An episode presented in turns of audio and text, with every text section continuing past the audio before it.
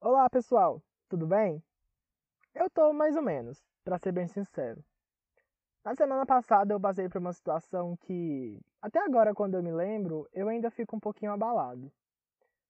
Meu pai decidiu vender nossa moto e, bom, ele só não decidiu como ele vendeu. E isso me deixa um pouquinho triste quando eu me lembro. Eu vou sentir um pouco de falta dessa moto. Tudo começou com meu pai tomando essa decisão sozinho. Ele me informou basicamente ali no momento de entregar a moto pro, pro, pro comprador. Eu, obviamente, fiquei, fiquei em choque, porque ele não deveria tomar essa decisão sozinho, concorda comigo? No mínimo, deveria ter me informado com uma, com uma certa antecedência. Aí ele veio com suas justificativas, que nem cabe eu mencionar, já que não é sobre essa parte que eu quero falar com vocês. E sim, a forma que ele agiu me irritou muito. Eu senti raiva, senti tristeza. Eu me senti enganado e levemente traído por alguns instantes. Só que parte desses sentimentos, dessas sensações que eu senti, logo passaram. Foi mais uma questão daquele momento mesmo. Acontece que, quando me lembro, ainda sinto um vazio no meu peito. Eu fico, fico bem na bad mesmo. Eu já falei algumas vezes aqui que durante toda a minha graduação eu continuei morando com os meus pais. E que meus pais moram numa fazenda, na zona rural de uma cidade localizada na região metropolitana de Goiânia. Então, para eu poder ir para a faculdade, eu tinha que sair de casa e ir até Bela Vista Aí lá eu deixava minha moto e pegava um ônibus para Goiânia. E vocês podem até estar tá pensando, putz, que viagem. E sim, é uma bela viagem se considerar fazer isso todos os dias, ida e volta. Mas tá ok, eu não fui o primeiro e nem o último a fazer isso. Foi bem moleza. O caminho da minha casa até Bela Vista e de Bela Vista até minha casa, eu fazia com minha verdinha, que era como eu chamava minha motoquinha. Ela aguentou os quatro anos da graduação e o primeiro ano do mestrado coladinha em mim. Todo dia, às vezes antes mesmo de dar 5 horas da manhã, ela já estava lá, preparadinha para me levar até meu destino. Quando eu chegava de Goiânia, também estava ela lá, só me esperando para me trazer de volta para casa, para a gente poder descansar. Ela foi minha companheira de todos os dias, ela esteve ali comigo no frio, na poeira da época da seca, enfrentou chuvas mansas e tempestades. Ela segurava firme pra gente não cair quando eu passava nas poças de lama. Aguentou todas as bacadas das estradas.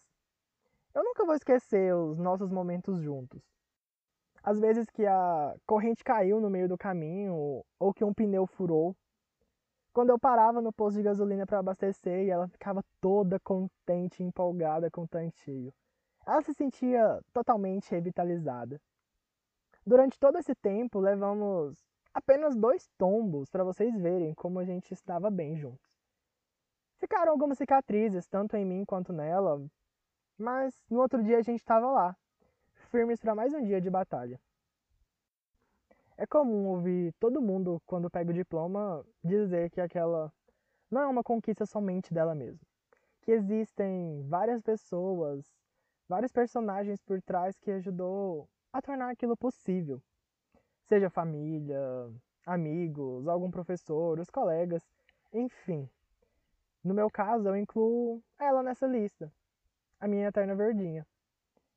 Foi com ela que eu aprendi a pilotar uma moto, lá nos meus 12, 13 anos. Já tem mais de 10 anos que ela estava na família. É impossível eu não ficar completamente abalado com essa situação. Mas, Diógenes, você não acha que você está aprontando drama demais, não? Nem é para tanto. Gente, é sim. É para tanto e muito mais. Eu tenho esse probleminha em ser bem apegado a objetos. Coisas materiais, melhor dizendo. Eu sei que não, que não são as coisas mais importantes da vida, mas eu me apego, eu, eu desenvolvo sentimentos e depois para desapegar é uma bela de uma novela. Nisso, meu pai e eu somos bem parecidos. Apesar dele ser o causador de toda essa situação, ele também é bem apegado às coisas dele. E isso ele puxou da minha avó. Ela também adora guardar umas coisinhas. Então dá pra ver que é um, que é um probleminha de família. E eu tenho isso de ser apegado às coisas desde muito tempo. Quando eu era mais novo mesmo, minha mãe tinha aquela bela mania de ir lá no meu guarda-roupa e simplesmente remover de lá tudo que ela julgava não servir mais em mim, ou que talvez por eu quase não usar, ela achava que eu não queria. E depois dela fazer isso, eu sempre ia lá e pegava metade de volta.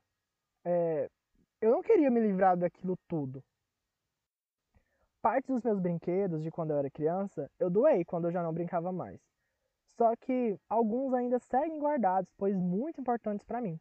Eles carregam histórias que só eu e eles sabemos quais. E depois que eu deposito todo esse apego emocional em cima de alguma coisa, para mim tirar é bastante complicado. Só que com o tempo eu melhorei bastante essa mania de querer de querer guardar as coisas mesmo quando já não funcionam mais ou não servem mais em mim. Atualmente eu mesmo faço as limpas no meu guarda-roupa, nos meus armários, nas minhas gavetas. Pode não servir mais pra mim ou em mim, mas sempre vai ter alguém que vai ficar muito feliz com aquilo. Mas enfim, né, pessoal? O episódio de hoje está parecendo mais um desabafo sobre o fim da minha relação com a Verdinha. Se bem que eu tô sempre desabafando aqui, né? Então não fez muita diferença.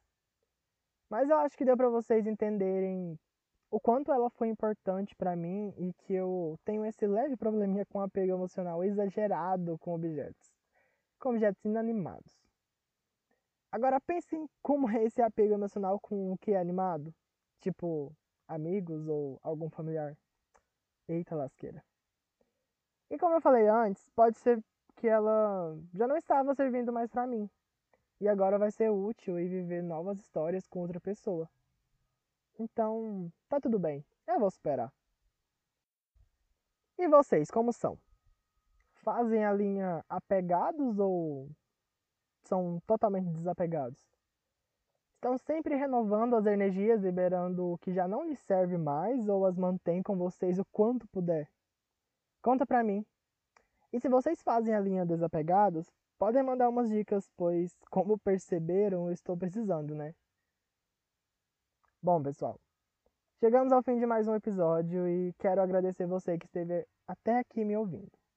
Agradeço a todos que me apoiam e permitem que eu entre nas suas casas ou trabalho para roubar um pouquinho da sua atenção. E caso alguém queira participar de algum episódio no futuro ou apenas dar sugestões, é só mandar uma mensagem. Fiquem bem, até semana que vem, assim eu espero, e beijos!